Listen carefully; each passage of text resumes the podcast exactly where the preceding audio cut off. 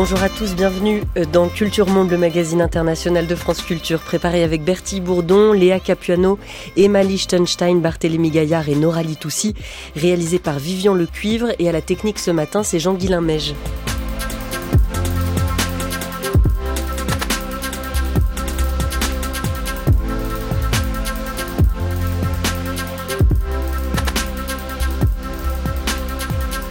Comme chaque vendredi dans Culture Monde, on vous propose une table ronde sur un sujet d'actualité internationale avec nos partenaires du monde. Bonjour Marc Semo. Bonjour. Au sommaire de l'émission de ce jour, nous parlerons de la politique américaine au Proche-Orient. Joe Biden sur la ligne de crête. Bien qu'allié d'Israël et pourvoyeur d'une importante aide financière, le président voit bien que ses appels à modérer la riposte à Gaza et en particulier à Rafah ne sont pas suivis d'effet. Jusqu'où euh, ira le soutien américain? Les États-Unis peuvent-ils par ailleurs continuer à isoler la question palestinienne palestinienne du reste des enjeux régionaux. Pour évoquer ces questions, nous avons invité ce matin Annick Cizel. Bonjour. Bonjour. Vous êtes enseignante chercheuse en politique étrangère à l'université Sorbonne Nouvelle, ainsi que Martin Quincé. Bonjour. Bonjour. Bienvenue à vous, directeur du bureau parisien du German Marshall Fund. On vous retrouve dans une vingtaine de minutes. Place d'abord à notre retour de. Aujourd'hui en Birmanie, où la junte au pouvoir semble perdre du terrain. Trois ans après son coup d'État, les forces de défense du peuple, les PDF alliés à d'anciennes guérillas ethniques, ne cessent d'engranger des succès, reprenant à l'armée birmane plusieurs villes et territoires. Le 5 janvier, elle s'emparait de Lokai, un bastion de la junte dans l'état Shan aux portes de la Chine. Le lendemain, d'autres rebelles reprenaient Palétois aux portes du Bangladesh et la résistance semble avancer dans l'intérieur des terres. Bonjour Antoine Védéier. Bonjour. Merci beaucoup d'être avec nous. Vous êtes journaliste indépendant. Vous êtes allé plusieurs fois en Birmanie et de nouveau en janvier dernier dans le sud du pays avec le caméraman Germain Ballet pour un reportage qui sera diffusé le 2 mars prochain sur Arte, un documentaire L'armée des ombres. Alors par définition, vous n'avez pu voir que des fragments euh, d'une résistance armée qui se déploie aujourd'hui euh, partout dans le pays. Mais est-il flagrant là où vous étiez, en tout cas Antoine Védéier, que les forces de défense du peuple ont repris du terrain sur l'armée birmane? Oui, c'est très clair. Euh, j'étais en Birmanie il y a neuf mois dans une autre région. Euh, à l'époque, j'avais assisté à euh, une, résistance qui se cachait dans la forêt et qui euh, était sur la défensive. Aujourd'hui, on est dans une nouvelle phase de la révolution armée, c'est la, la, phase offensive et effectivement, ces forces de défense du peuple, donc cette armée de civils qui s'est levée après le coup d'État, avance avec l'aide de groupes armés ethniques et reprend effectivement euh, des petites villes, des villages, des routes, des, axes commerciaux, euh, prend des bases militaires à l'armée, prend des postes avancés, fait des prisonniers. On a, on a vraiment le sentiment que la résistance effectivement avance, gagne du terrain. De là à, demain euh, remporter euh, la victoire, c'est évidemment euh, trop tôt pour le dire, mais en tout cas, la guerre a changé de visage et, la résistance gagne du terrain. Face à une armée birmane, elle qui ne joue plus tellement sur le terrain, enfin elle le fait encore, il y a encore des soldats à terre, mais qui multiplie les bombardements, surtout plus de 1600 bombardements depuis le coup d'État du 1er février 2021, depuis le début de la guerre.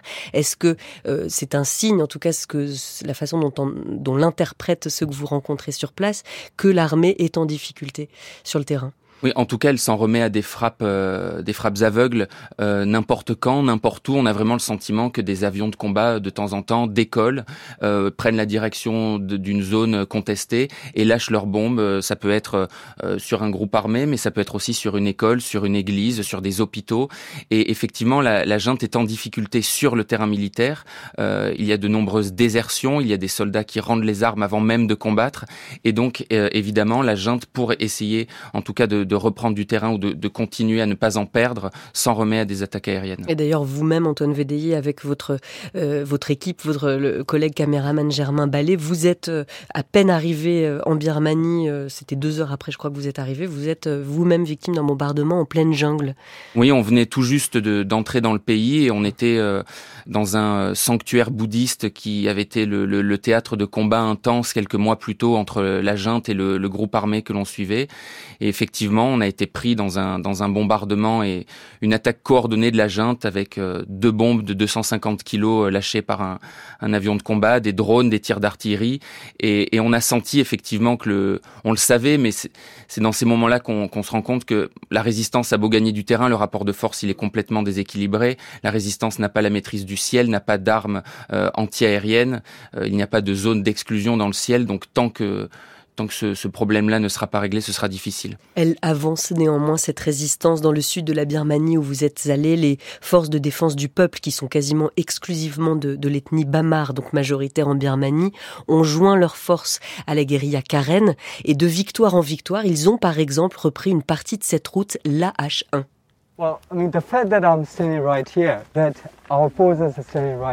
Le fait que je me trouve ici et que nos forces soient ici est la preuve de notre succès, car il s'agit d'une route commerciale majeure qui relie la Birmanie au reste du monde.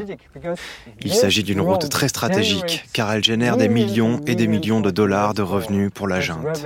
C'était donc très important pour nous de prendre cette route afin de couper l'une de leurs principales sources de revenus. C'est comme ça que nous les affaiblirons et que nous les vaincrons.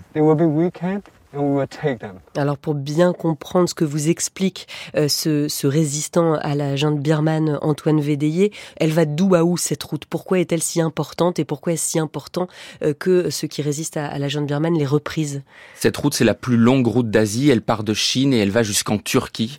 Et euh, c'est un axe commercial majeur parce qu'elle traverse la Birmanie d'est en ouest et, sur cette route avant la guerre des, des, centaines et des centaines de camions circulaient tous les jours avec tout un tas de marchandises qui transitaient euh, de la Thaïlande vers l'Inde euh, ou, vers, le Bangladesh, les, pays frontaliers de la Birmanie.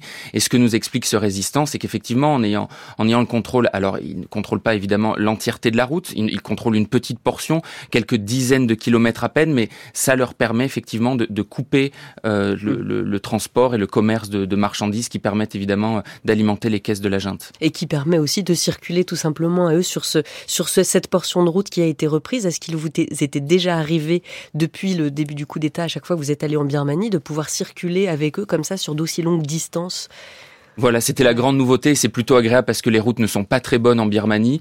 Et euh, effectivement, comme les, grandes villes et les grands axes routiers sont toujours tenus par la junte, il faut à chaque fois emprunter des chemins détournés, des, pistes qui sont mm.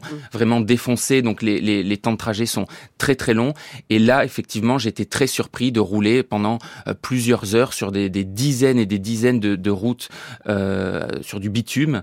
Et, et c'est aussi le symbole que, que des parties entières, des pans entiers du territoire ont été été repris parce que les, trajets qu'on a fait cette fois-ci, on n'avait pas pu les faire neuf mois plus tôt.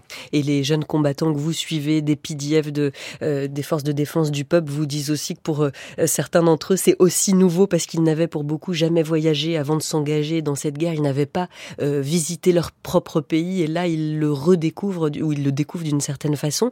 Alors, vous avez aussi, Antoine Védéier, visité une prison, un lieu où sont détenus une cinquantaine de soldats de la junte. On les voit jouer aux échecs, ils paraissent plutôt bien portants. Le chef de cette prison vous dit respecter les valeurs de justice, de citer les conventions de Genève. Est-ce qu'il est possible, selon eux, que vous ayez assisté à une forme de mise en scène? C'est évidemment euh, une opération de communication. Euh, la mise en scène je ne suis pas sûr parce que euh, les communications sont très difficiles en Birmanie, il n'y a pratiquement pas de réseau et on a débarqué à l'improviste dans cette prison. Et quand on est arrivé, effectivement, les prisonniers n'étaient pas attachés, certains jouaient de la musique, d'autres euh, étaient en train de faire une partie d'échecs, certains s'occupaient d'un potager. Donc on a vraiment eu le sentiment qu'ils étaient bien traités. En revanche, effectivement, il doit exister d'autres prisons dans d'autres endroits de la Birmanie, peut-être où les soldats de la junte ne sont pas aussi bien traités. En tout cas, dans celles que l'on a visitées, les soldats de la junte que l'on a rencontrés nous disaient être bien traités. Ils sont mis à contribution euh, par les, jeunes combattants des PDF, notamment ils font pousser du cresson, des graines de moutarde dans ce potager. Il s'agit aussi de, réussir à, sustenter euh, tout le monde. Euh, alors, ces prisonniers ont pour beaucoup le double de l'âge de ceux qu'ils devaient combattre ou qu'ils ont combattu. Certains de ces anciens prisonniers de l'armée birmane se sont rendus avant même de combattre et d'autres ont été pris sur le champ de bataille comme ce caporal aux 20 années de service dans l'armée birmane.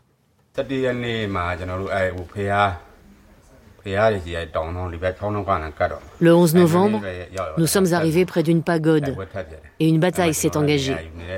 Alors que nous prenions position, un drone a lâché une bombe sur nous. Le commandant de notre bataillon qui était à côté de moi a été tué sur le coup. Et moi, je ne pouvais plus bouger. Je ne pouvais plus tenir mon arme.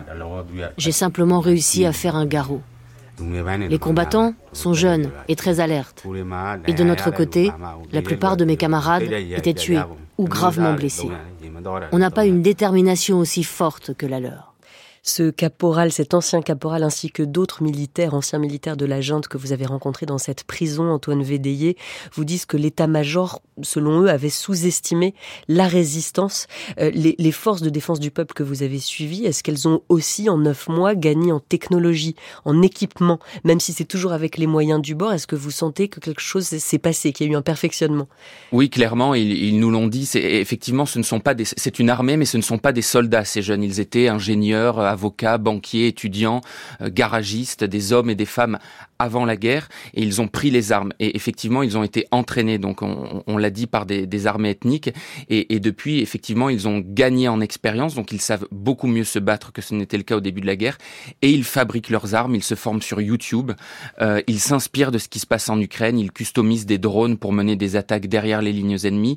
Ils fabriquent leurs propres bombes. Alors ils nous assurent euh, que les portées euh, et, et l'efficacité euh, est la même que celle des bombes utilisées par euh, la junte, on a le droit d'en douter. En tout cas, ce qui est sûr, c'est qu'ils les utilisent et ça leur permet d'avancer. Vous dites qu'ils s'intéressent beaucoup à ce qui se passe en Ukraine, notamment pour ces unités de drones.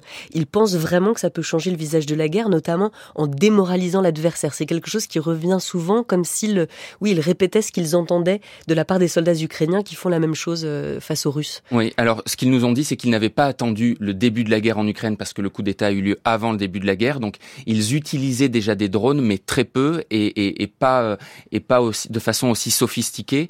Et il y a effectivement effectivement le, le, le responsable d'une unité de drone qu'on a rencontré qui nous a dit cette phrase très forte. Il, il nous dit notre objectif, c'est que les soldats de la junte craignent nos drones euh, de la même façon que, leur, que l'on craint leurs avions. Et, leurs euh, avions de chasse, leurs, leurs hélicoptères de, de combat, l'armée birmane est très très équipée face à eux. L'armée birmane est très équipée et leurs drones, c'est, c'est on, on avait du mal à le croire quand on l'a vu parce qu'on dirait un jouet, c'est fait en polysirène avec euh, les moyens du bord et pourtant c'est capable de, de, transporter des bombes qui pèsent entre 1 et 5 kilos. Alors on est bien loin des, des 250 kilos des bombes portées par les, les, avions de combat de la junte, mais ça leur permet effectivement d'approcher les lignes ennemies, d'avoir un appui aérien même s'il reste modeste. Et là encore, c'est ce qui leur permet d'avancer. Et ces bombes portées par les drones, il faut aussi les fabriquer.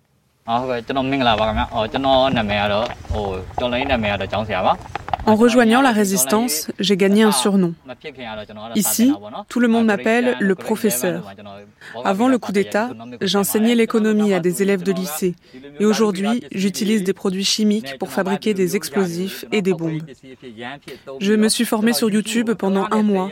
Et depuis, j'essaie de m'améliorer tous les jours un nouveau témoignage extrait de documentaire que l'on verra sur Arte dans, dans quelques jours. Euh, Antoine Védéier que vous avez euh, co-signé et, et, que vous avez signé. Alors lui aussi, ce monsieur qu'on entend, il fait avec les moyens du bord. Il fabrique une vingtaine de petites bombes par jour dans des moules en silicone, mais on voit aussi une machine à sorbet, une machine qui, qui est en général utilisée pour faire des glaces et qui est utilisée pour faire de plus grosses bombes.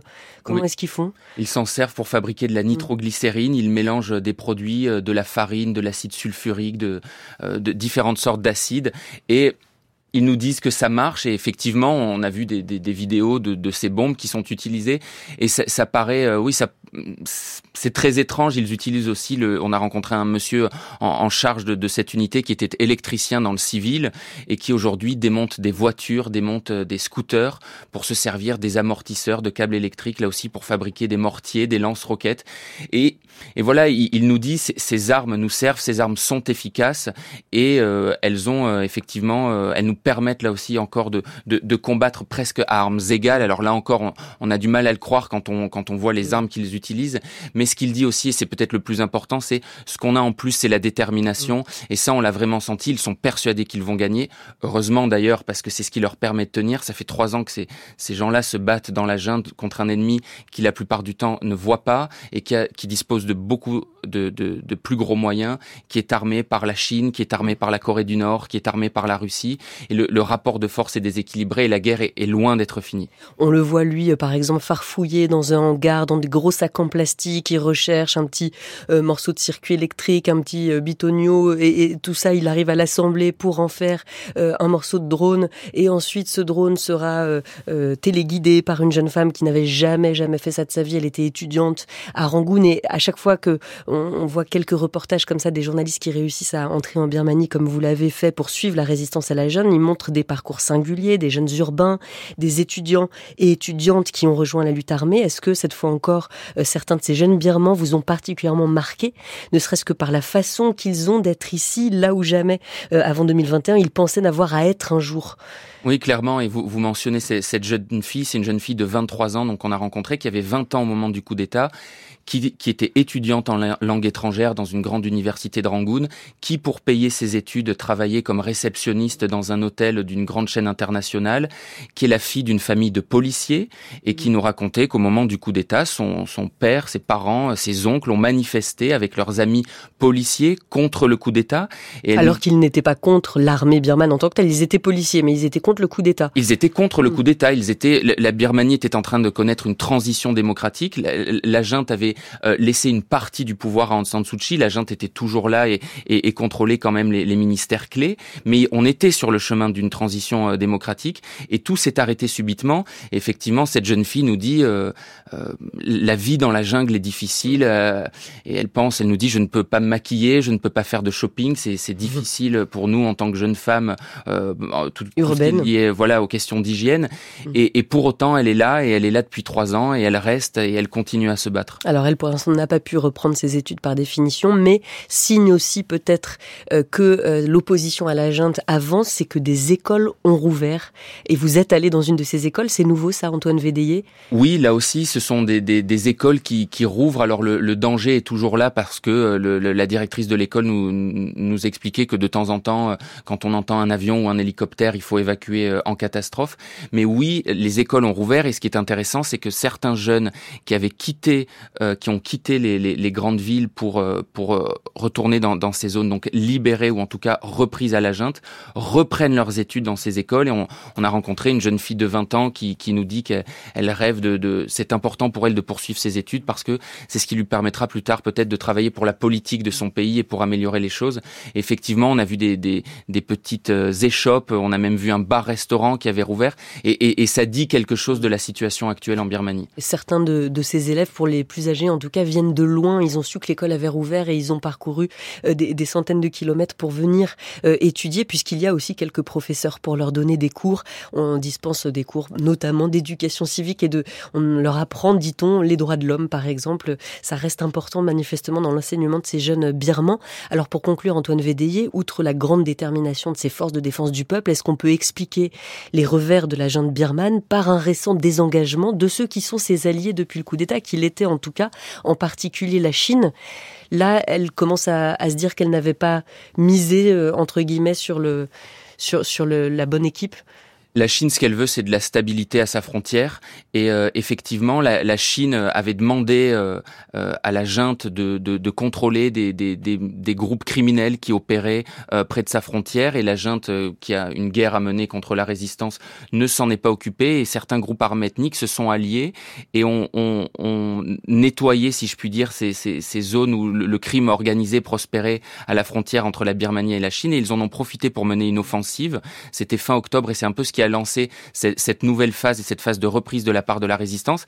Et la Chine s'est bien rendu compte que euh, ces groupes armés avaient quand même du pouvoir, reprenaient du terrain. Ce sont eux dans l'État Shan frontalier de la mm. Chine qui contrôlent aujourd'hui les axes commerciaux. Certaines euh, euh, villes d'envergure, vous, vous en avez mentionné l'une, vous avez mentionné l'une d'elles au départ.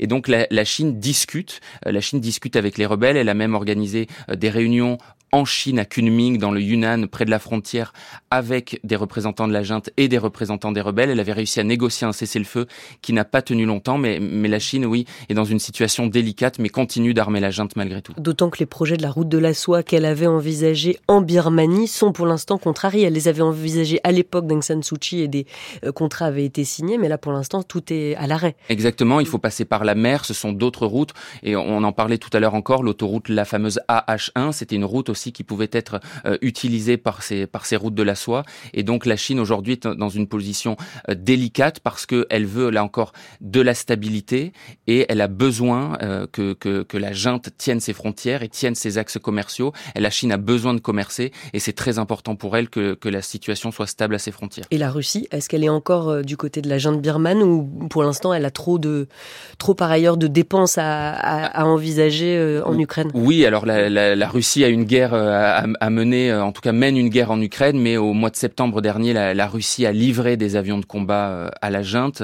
On estime que 400 millions de dollars d'armes ont été livrés, et donc la, Russie continue d'armer. Elle n'est peut-être pas aussi présente qu'avant, mais ils ont mené au mois de, de novembre des, des exercices conjoints en mer avec l'armée birmane. Donc la Russie est toujours impliquée. Merci beaucoup Antoine Védéier. Votre documentaire L'armée des ombres aux côtés des forces de défense du peuple en Birmanie sera diffusé sur Arte le 2 mars prochain et c'est Germain Ballet qui signe les images. Merci d'avoir été avec nous avant de repartir en Inde où vous êtes installé comme journaliste indépendant. Merci beaucoup. Merci.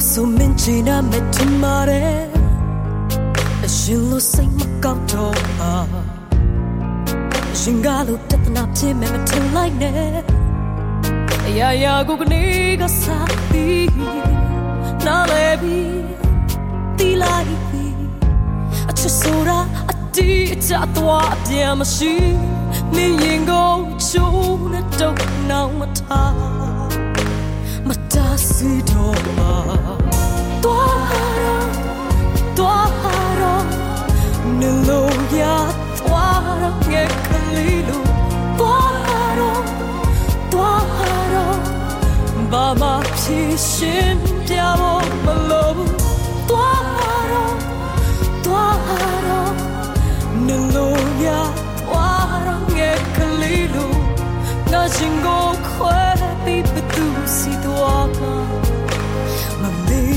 လို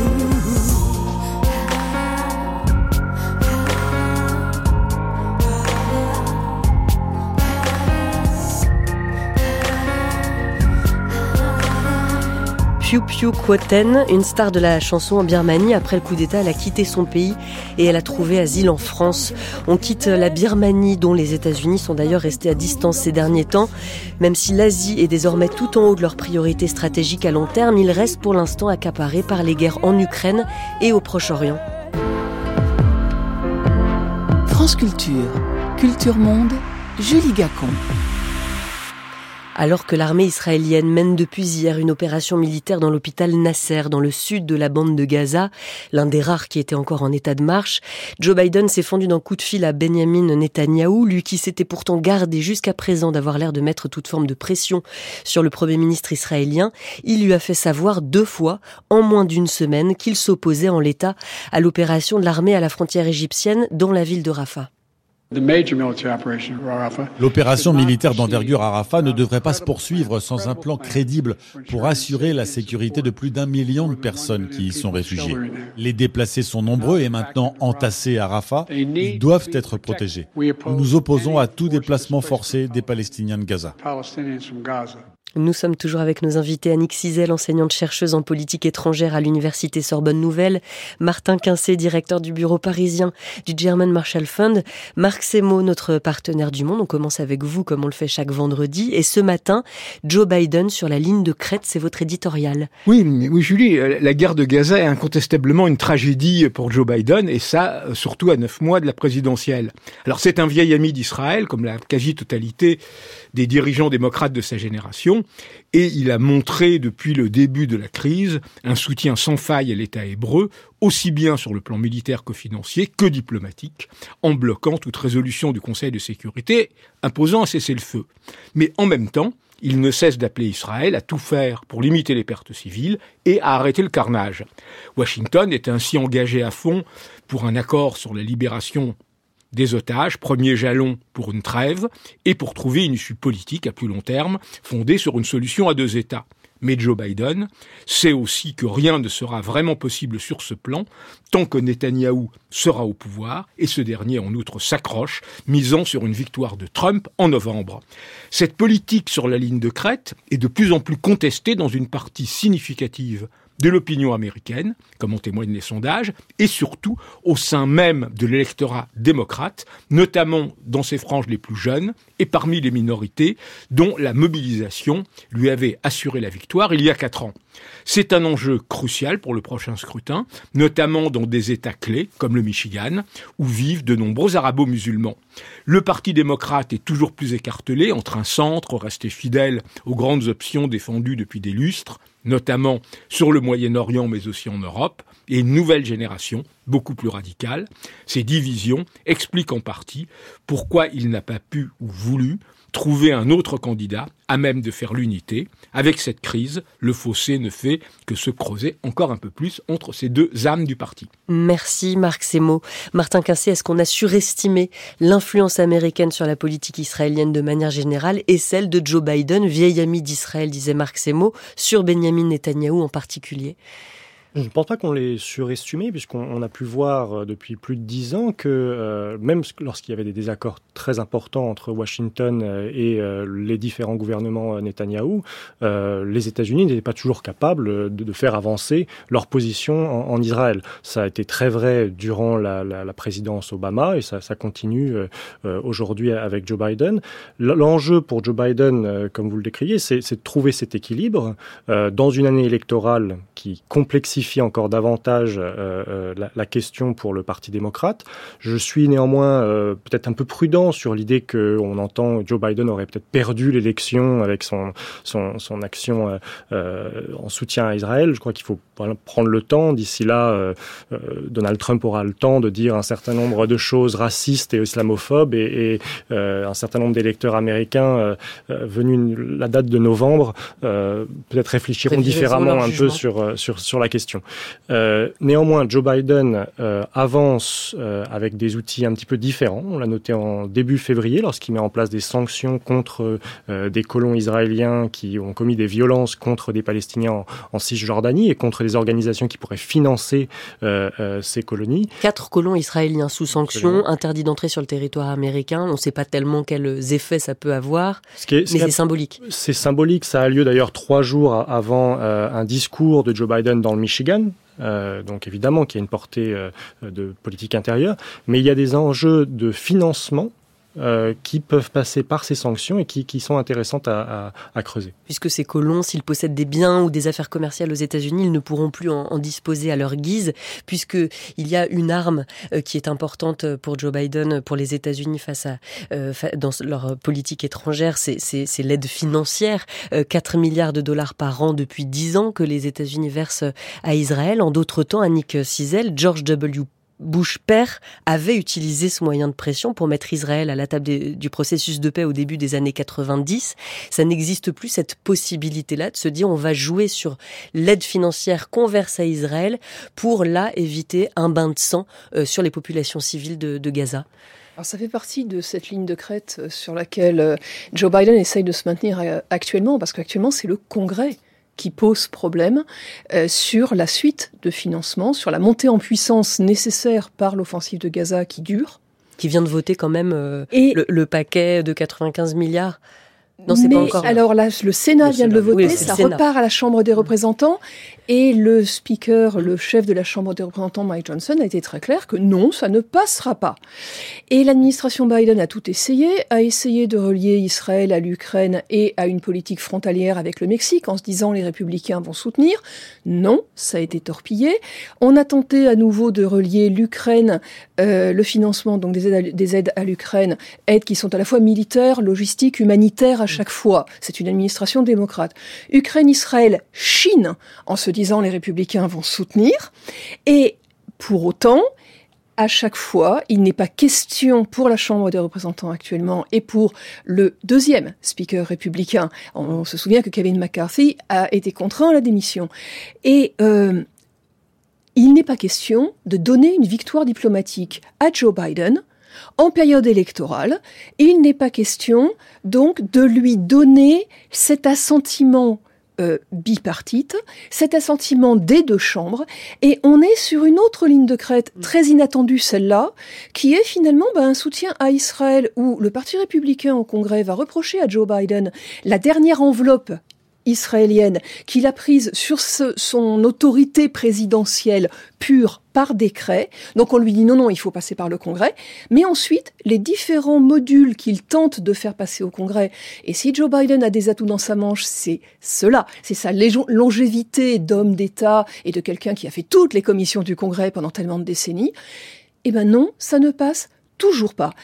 Et le paradoxe des paradoxes, c'est que pour éviter que le Parti démocrate finalement ne se désolidarise, n'implose en période électorale, c'est Bernie Sanders il y a deux jours, c'est-à-dire l'aile la plus à gauche, l'aile la plus progressiste au Sénat du Parti démocrate, qui prenait la défense de Joe Biden et qui venait dire le président a raison, non, le président n'est pas d'accord avec Benjamin Netanyahu, et moi, Bernie Sanders, je viens dire que je suis d'accord avec Joe Biden, il faut faire monter une politique humanitaire, il faut, alors on ne parle plus de cesser le feu à Gaza, la diplomatie américaine est la plus neutre possible puisque Anthony Blinken ne parle plus que de calme, je cite entre guillemets, à Gaza, mais c'est Bernie Sanders qui vient en soutien au président et en disant je suis d'accord avec le président, il faut que l'humanitaire contraigne un calme, contraigne la baisse, la baisse des tensions contraigne le gouvernement de Benjamin Netanyahou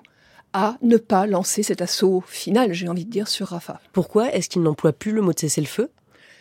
Parce que il n'a jamais vraiment employé, mais pourquoi est-ce qu'il dit calme C'est pour pas. Ils n'ont jamais employé le mot de cessez-le-feu. Ils n'ont jamais employé le mot de cessez-le-feu. Absolument. Et le cessez-le-feu, c'est ce qui est demandé par le reste du monde.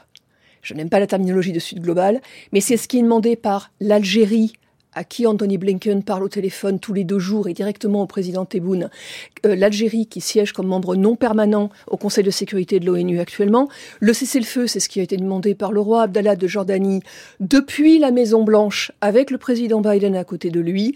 Le cessez-le-feu, c'est ce que demande la Chine, c'est ce que demande l'Inde, même si l'Inde allié premier des États-Unis dans la région et contre la Chine, allié d'Israël, allié au sein de I to you too, dirait Anthony Blinken, c'est-à-dire Israël, Inde, euh, Émirats arabes unis, États-Unis dans cette région, et l'Inde qui, dans ses premiers votes à l'Assemblée générale des Nations unies, se démarquait des États-Unis, mais qui aujourd'hui soutient à l'unisson de l'administration Biden l'humanitaire d'abord, et pour que l'humanitaire puisse arriver dans la bande de Gaza aujourd'hui, il faut évidemment le, entre guillemets, calme, hmm. et donc qu'il y ait un retrait des hostilités, je vais le dire comme ça. Marc Semo. Euh, pourquoi Joe Biden Alors, vous avez très bien expliqué ce qui se passe au Congrès, mais il a des moyens réels de pression sur Netanyahu, notamment par les armes. S'il n'y avait pas un flot continuel d'armes et de munitions qui arrivent aujourd'hui en Israël, cette guerre serait impossible. Euh, il y a des moyens de pression politique. Donc pourquoi ne fait-il pas, par exemple, ce qui s'était passé en 73, quand Kissinger avait quand même à la fois soutenu Israël pour éviter la défaite, à l'époque pendant la guerre de Kippour, mais en même temps limité les livraisons pour les obliger à accepter un compromis qui ensuite a été l'amorce du processus euh, euh, euh, de paix avec l'Égypte. Alors pourquoi de la part de Joe Biden, il y a qui aurait tout intérêt à se débarrasser de Netanyahou? Il ne se supporte pas, il sait que Netanyahou... Il l'a évité pendant très longtemps d'ailleurs, Benjamin Netanyahou à son élection. Pourquoi il ne fait pas plus pour déstabiliser ce qui il aurait le soutien d'ailleurs d'une grande partie de l'opinion israélienne. Martin Quincy. Oui, je, pense qu'il ne faut pas retourner la perspective américaine leur objectif pour les États-Unis, les intérêts des États-Unis, c'est que le Hamas perde. Oui. Euh, évidemment qu'il y a un enjeu humanitaire, il y a un enjeu politique, mais il est évident que le soutien à Israël n'est pas juste un soutien pour un cadeau à Israël, c'est parce que les intérêts américains sont alignés avec des intérêts euh, israéliens et par ailleurs avec beaucoup de partenaires dans la région, dont l'Arabie saoudite, dont les Émirats, pour une défaite du Hamas. Euh, une défaite militaire. Et donc, euh, donc la priorité des États-Unis, c'est pas euh, là en l'occurrence, est plus d'éviter la, la, déflagration régionale et l'affrontement avec l'Iran que de protéger les populations civiles? Ben, c'est-à-dire que les deux vont ensemble. La, la, déstabilisation de la région, la, mort des, des, des populations est le résultat d'abord d'une attaque du Hamas soutenu par l'Iran. Donc il ne faut pas retourner euh, mmh. la, réflexion pour Washington. C'est au contraire en affaiblissant euh, l'Iran et ses différents proxys que des possibilités de stabilité et finalement peut-être de paix pourraient émerger. Euh, et en cela, c'est peut-être, pour reprendre l'expression de la, ligne de crête, c'est encore un, besoin de trouver un équilibre entre des intérêts clairement euh, euh, perçus par Washington du soutien à Israël et de tous les, acteurs qui pourraient s'opposer à l'Iran et à leur proxy, et en même temps prendre en, compte les enjeux humanitaires et politiques dont on vient de parler. Annick Cizel. Oui, je crois que ça fait partie alors, effectivement de cette ligne de crête impossible à négocier pour, euh, pour les États-Unis aujourd'hui. C'est le piège du 7 octobre. Me revient toujours en mémoire, et Joe Biden a fini par le dire publiquement, la pression que l'administration américaine démocrate met sur Benjamin Netanyahu à l'époque. De ne pas se laisser embarquer par l'émotion, de ne pas faire ce que George Bush a fait dans les suites du 11 septembre, c'est-à-dire se lancer dans la vengeance, sans avoir de plan de sortie de crise. Parce qu'il y a ce risque, et c'est ce que les États-Unis, à quoi les États-Unis sont confrontés sur le terrain aujourd'hui, de d'un sabotage systématique par l'axe de la résistance, comme on dirait autour de l'Iran, sabotage systématique de toute tentative de diplomatie menée par les États-Unis. Je m'explique. Qu'est-ce qui se passe en Irak aujourd'hui? En Irak, les militaires, les bases militaires américaines sont attaquées quasi quotidiennement il ne faut pas riposter, il ne faut pas entrer, riposter de manière euh, véritablement ouverte, à part quelques petits drones ici ou là, euh, un petit assassinat ciblé. Mais les États-Unis ne peuvent pas riposter, sauf à se retrouver en guerre potentiellement contre l'Iran de l'autre côté de la frontière. C'est la situation en mer Rouge, ce sont les outils du Yémen. Et c'est tous les jours que le monde occidental, et prioritairement les États-Unis et le Royaume-Uni, c'est-à-dire le premier allié, sont en position, dos au mur, de faire le choix de ne pas riposter de manière massive. À partir de là, l'axe terroriste qu'il soit alimenté par le Hezbollah, par le Hamas, par les Houthis, par l'État islamique qui profite de la situation dans la région, il y a toujours des euh, troupes, euh, des, soldats euh, déployés en Irak américains, déployés en Irak et en Syrie également, dans le cadre de la coalition globale contre Daesh. Avec des pourparlers d'ailleurs qui viennent de reprendre en Irak. Et quand on suit les déclarations, elles sont contradictoires en janvier-février 2024 actuellement, où les États-Unis, semble-t-il, se préparaient peut-être à négocier avec l'État irakien leur retrait d'Irak, mais à partir du moment où ils sont attaqués quotidiennement, ils ne peuvent plus partir. Il n'est plus question de négocier le deuxième départ d'Irak pour les militaires américains. À partir de là, on ne peut pas être faible dans la région et sembler faible dans la région. Donc oui, défaire le Hamas est une absolue priorité aussi pour Joe Biden et il ne peut que soutenir d'une certaine manière, en tout cas le Pentagone ne peut que soutenir l'offensive à Gaza. Dans le même temps, le département d'État, un, parti démocrate, le successeur de Barack Obama, avec Samantha Power à la tête de l'Agence pour le développement international des États-Unis, elle qui a eu un prix Pulitzer pour son travail sur les génocides il ne peut pas, dans le même temps, ne pas mettre l'humanitaire et la protection des populations civiles en premier. C'est le piège. Alors vous disiez à Nick Cizel que les États-Unis évitent le plus possible d'agir euh, en représailles à des attaques, notamment en Irak, sur les bases militaires américaines qui sont quotidiennes. Alors néanmoins, les États-Unis ont mené euh, plusieurs frappes ces derniers jours. Le 8 février au Yémen contre ce qu'ils ont présenté comme des drones et des missiles des rebelles houtistes euh, soutenus par l'Iran. Également en Irak et en Syrie après que Joe Biden a accusé l'Iran d'avoir diligenté fin janvier cette attaque contre un avant-poste de l'armée américaine en Jordanie Jordanie, près de la frontière avec la Syrie, qui a fait trois morts, trois soldats et une quarantaine de blessés. Pourquoi là, dans ces cas particuliers, avoir choisi les représailles, alors même que cette nouvelle sécurité de, euh, cette nouvelle stratégie de sécurité nationale parle explicitement de privilégier la diplomatie, que des pourparlers sont en cours avec l'Irak. Là, après ces, euh, ces frappes américaines, l'Irak a dénoncé une violation de la souveraineté irakienne. Donc, comment faire euh, pour qu'ensuite les, les pourparlers se passent bien avec ces pays arabes ou ces pays du monde musulman avec lesquels les États-Unis Sont en discussion bah, finalement, oui, l'Irak en effet parle de, violation de sa souveraineté, c'est normal, enfin c'était attendu. Euh, les États-Unis doivent répondre, c'est aussi euh, une forme de, tout le monde l'attendait, tout en évitant d'enclencher une escalade avec l'Iran. Et c'est vrai des trois dernières administrations américaines. Euh, la volonté générale, que ce soit pour Obama, pour Donald Trump ou pour Joe Biden, c'est d'éviter à tout prix d'être happé dans un nouveau conflit militaire au Moyen-Orient.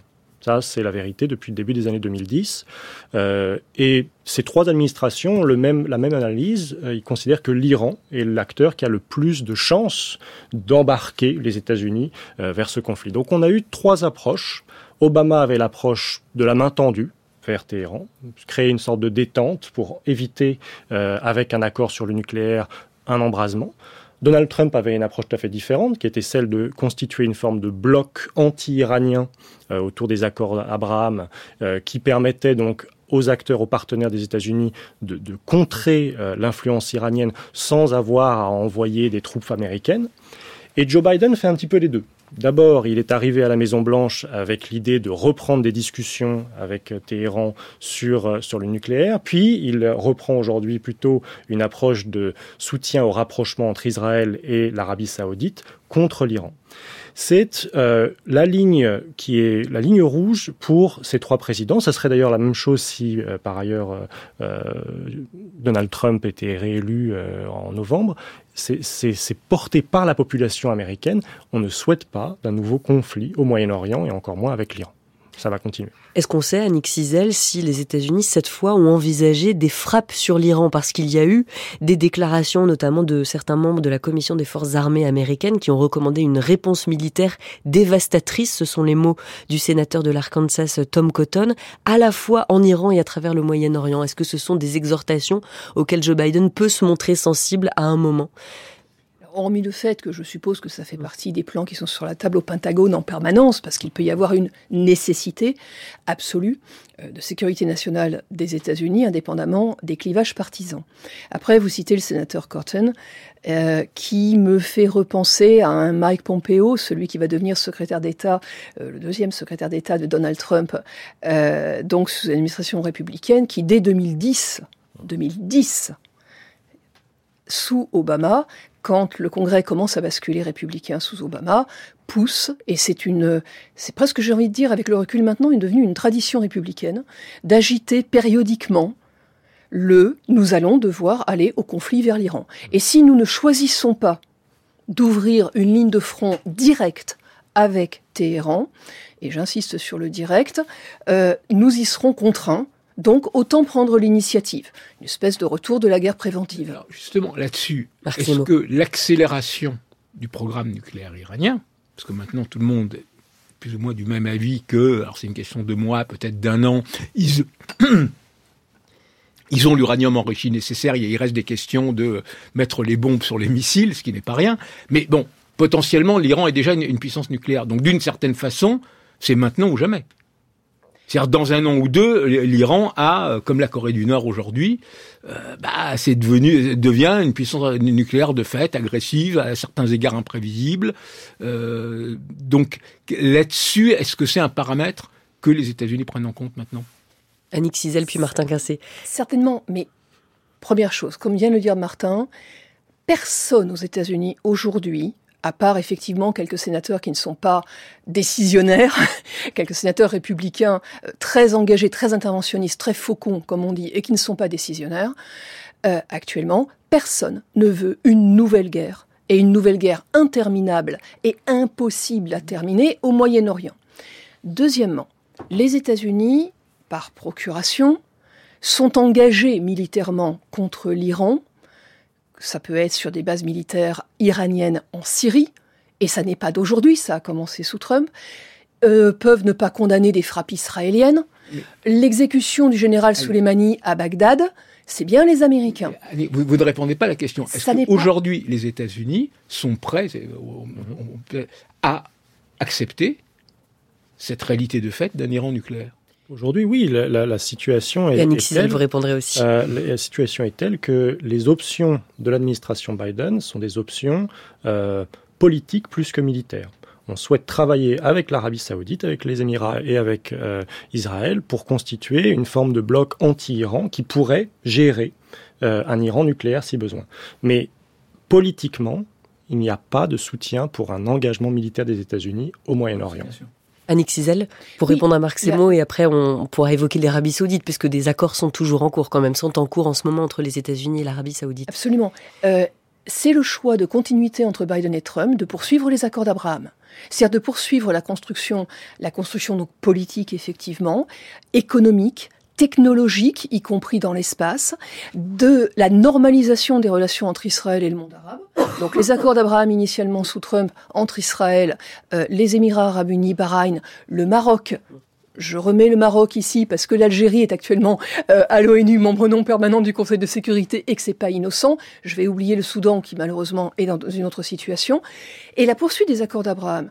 Anthony Blinken disait il y a quelques jours à l'occasion d'une conférence de presse, a confirmé que dans son agenda, il devait, le 10 octobre, trois jours plus tard après l'attaque, se rendre à nouveau en Israël et en Arabie saoudite pour travailler à la normalisation des relations entre Israël et l'Arabie saoudite. C'est ce flanc, c'est ce rempart, cet isolement, pour ne pas dire cet endiguement de l'Iran et de ses proxys et de, ses, de, groupes par procuration, activistes par procuration dans la région, c'est cet endiguement politique qui était en marche et que les États-Unis essayent de reconstruire aujourd'hui. Ça fait partie du package sur la, sur la table d'une sortie de crise à Gaza. Alors où en est-il aujourd'hui cette, ce processus d'accord entre les États-Unis et l'Arabie saoudite qui avait été un temps mis en suspens après le 7 octobre? Et la riposte israélienne à, l'attaque terroriste du Hamas L'Arabie saoudite avait dit, le royaume avait dit, là on met pour l'instant de côté nos, nos, projets d'accord parce que euh, ils étaient euh, également par ailleurs choqués par euh, la riposte militaire israélienne. On, peut euh, par ailleurs en débattre, mais est-ce que cet accord de défense avec les États-Unis est toujours en cours, ainsi que le programme civil nucléaire? Est-ce que ça a repris, Annick Cizel Alors, le le énième rapprochement, parce que c'est un petit peu, je t'aime moi non plus, entre les États-Unis et l'Arabie saoudite, depuis, depuis que Donald Trump n'est plus à la Maison-Blanche. Euh, mais je pense que les priorités sont claires des deux côtés. Il y a un pragmatisme, pour ne pas dire de la réelle politique, des deux côtés. Mohamed Ben Salman veut, a besoin d'une stabilité économique dans la région. Personne dans la région n'a besoin que la table soit renversée par le Hamas.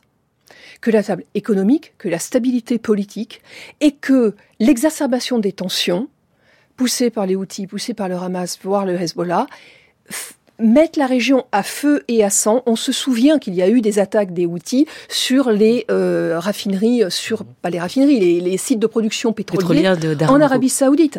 Donc, que veut MBS aujourd'hui?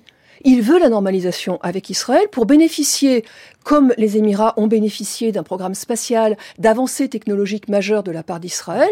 Ils veulent cela et ne veulent certainement pas, si le nucléaire civil est évidemment sur la table, ne veulent pas non plus d'un Iran nucléaire hostile, non, euh, non monitoré par l'AIEA, par l'Agence internationale de l'énergie atomique, parce que ça reposerait la question de la nucléarisation, de la prolifération nucléaire dans la région, pour l'Arabie saoudite, pour les Émirats, pour l'Égypte, pour la Turquie, etc.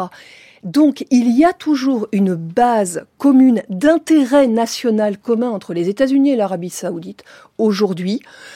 Personne ne veut non plus la remontée en puissance de Daesh dans la région. Sûrement pas les Saoudiens. Entre parenthèses, juste parce que quand je disais qu'on pouvait débattre de la position euh, saoudienne sur la question, il s'agissait juste de rappeler que Mohamed Ben Salman a lui aussi fait bombarder des populations euh, civiles au Yémen. Martin Quincé, vous vouliez... Euh, juste rapidement sur l'idée d'un rapprochement entre Israël et l'Arabie saoudite.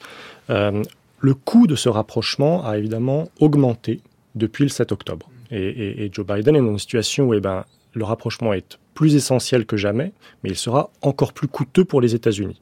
Ce que les Saoudiens demandent et qui pose fondamentalement problème pour les Américains, c'est un, une alliance avec les États-Unis, parce qu'on parle d'alliés, mais les pays du Moyen-Orient ne sont pas des alliés des États-Unis. Ils n'ont pas de traité d'alliance. Les, alliés des États-Unis, c'est les pays de l'OTAN, le Japon, la Corée du Sud et la Philippines. Il y a des partenaires au Moyen-Orient, mais il n'y a pas d'obligation américaine à euh, aller au secours, même d'Israël, si jamais ce pays devait être attaqué l'Arabie saoudite soit mettre en place un traité d'alliance avec une obligation pour les États-Unis. Ça, c'est très problématique. Deuxièmement, vous l'avez mentionné, le développement du, nucléaire civil.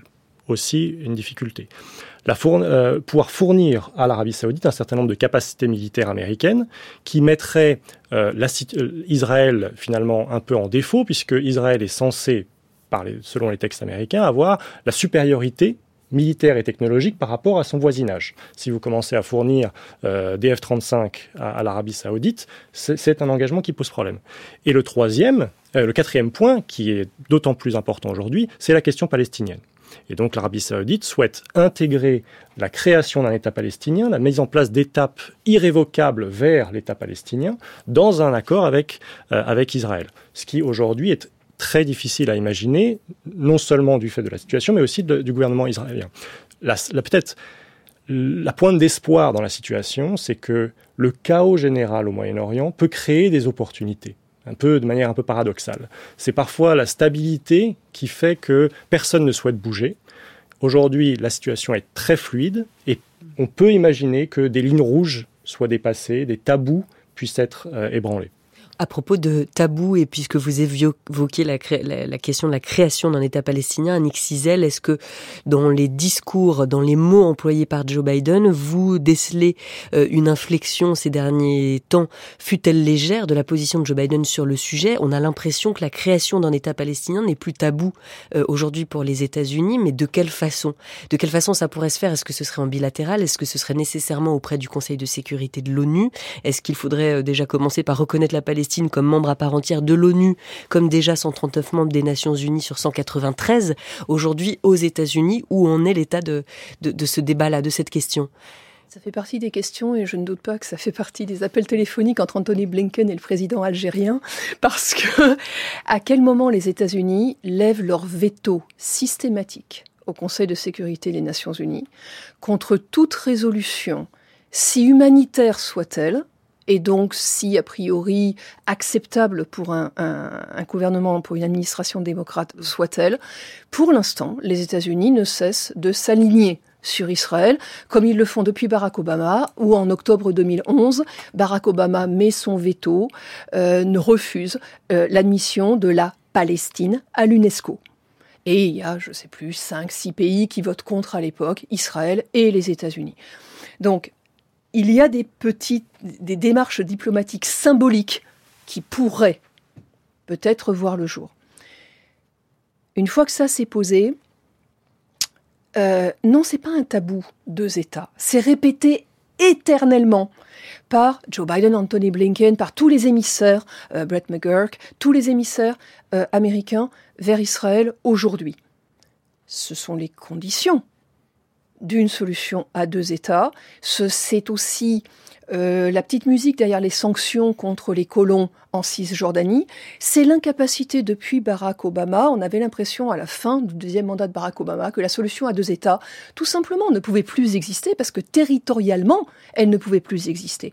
Et la poursuite de la colonisation en Cisjordanie fait aussi partie de ce grand plan si on veut trouver une solution sur Gaza. Euh, la solution à deux États, oui, mais où?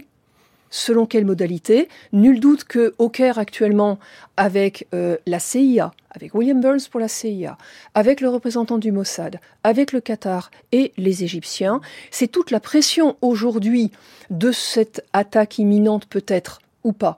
Euh, espérons-le, sur Rafah, qui est dans la balance, quand les Égyptiens menacent de rompre le traité de paix, les accords de Camp David, avec Israël, on est sur... Joe Biden l'a beaucoup dit quand il est entré à la Maison-Blanche, nous n'y arriverons pas tout seuls.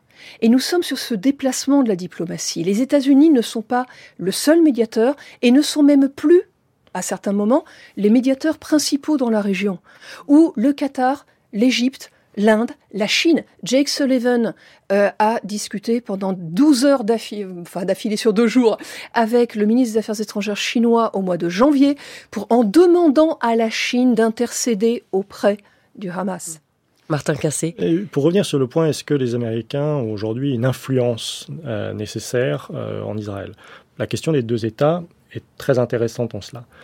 On a d'abord une situation où, si vous regardez les sondages d'opinion, il y avait environ deux tiers des Israéliens qui étaient en faveur des deux États au début des années 2010. Aujourd'hui, il y a deux tiers des Israéliens qui sont contre. C'est exactement par ailleurs la même chose parmi euh, les, Palestiniens euh, de Cisjordanie. Environ deux tiers étaient en faveur de deux États euh, en 2012. 2023, après les attaques. Et, ne le sont plus en État binational, c'est ce qu'ils voudraient. Exactement. Donc on est dans une situation où vous voulez forcer Israéliens et Palestiniens vers une solution qu'ils ne souhaitent pas eux-mêmes. C'est quand même difficile de forcer des populations, des pays, des nations à faire quelque chose quand en parallèle vous avez de moins en moins d'influence puisque vous dites publiquement on va se retirer de cette région. Et c'était le paradoxe de Barack Obama. Il fait un grand discours en expliquant que la priorité n'est plus le Moyen-Orient, les États-Unis vont repenser leur investissement dans la région, et en même temps, il demande aux Israéliens et aux Palestiniens de faire des concessions sur des choses que eux-mêmes n'ont pas envie de faire. Ça, devient euh, quelque chose qui est impossible à imaginer déjà dans les années 2010, encore plus aujourd'hui. Il faut, pour que Joe Biden puisse être crédible, pour avancer dans cette direction, il faut que les États-Unis puissent crédiblement dire nous sommes vraiment investis dans la question du Moyen-Orient. Et pour être crédible, pour conclure en quelques mots, cette fois dans le cadre de la campagne euh, des élections qui s'est déjà jouée, campagne intérieure dont on aura l'occasion de, de, de, parler très longuement et, très souvent, j'imagine, cette année, notamment dans, dans Culture Monde, est-ce que sur cette question-là, euh, ça peut avoir un poids? C'est-à-dire, est-ce que l'élection euh, américaine se joue aussi sur des questions de politique internationale et sur cette question de, de la création ou pas d'un État palestinien, en particulier, Annick Cizel Traditionnellement assez peu. Les questions de politique extérieure, a fortiori quand on essaye de ne pas redéployer et renvoyer des soldats à l'extérieur des frontières, jouent très très mm. peu dans les élections. Ça peut, oui, démobiliser si les États-Unis, si l'administration Biden continue à ne pas parvenir à se faire entendre en Israël. Il est certain que ça peut démobiliser notamment les jeunes au niveau du Parti démocrate. Euh, l'administration Biden a été prise par surprise quand les campus américains se sont, j'ai presque envie de dire, soulevés. Les manifestations sur les campus américains, ça envoie un très méchant signal pour euh, le mois de novembre prochain, oui, pour le ah. Parti démocrate. Et on en parlera très longuement dans Culture Monde, bientôt dans une dizaine de jours, dans une série euh, consacrée à euh, la guerre entre Israël et, et, le Hamas et la guerre d'Israël à Gaza et les fractures que cela aussi révèle dans le reste du monde. Merci beaucoup d'avoir été avec nous. Vous restez avec nous pour je vous remercie plus formellement après Kendrick Lamar.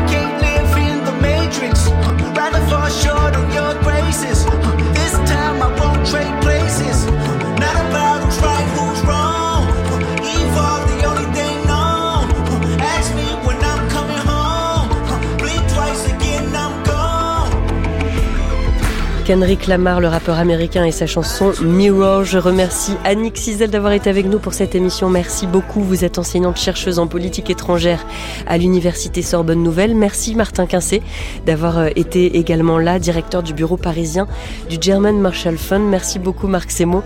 Mélanie Chalandon vous retrouve la semaine prochaine comme chaque vendredi. Et quant à moi, je vous retrouve dès lundi pour une semaine thématique dans Culture Monde consacrée aux deux ans de la guerre en Ukraine. La guerre en Ukraine vue euh, senti, ressenti, vécu surtout dans le quotidien tous les jours, à la fois par euh, les Ukrainiens euh, d'Ukraine, les Ukrainiens des territoires occupés, également par les Russes et par les Biélorusses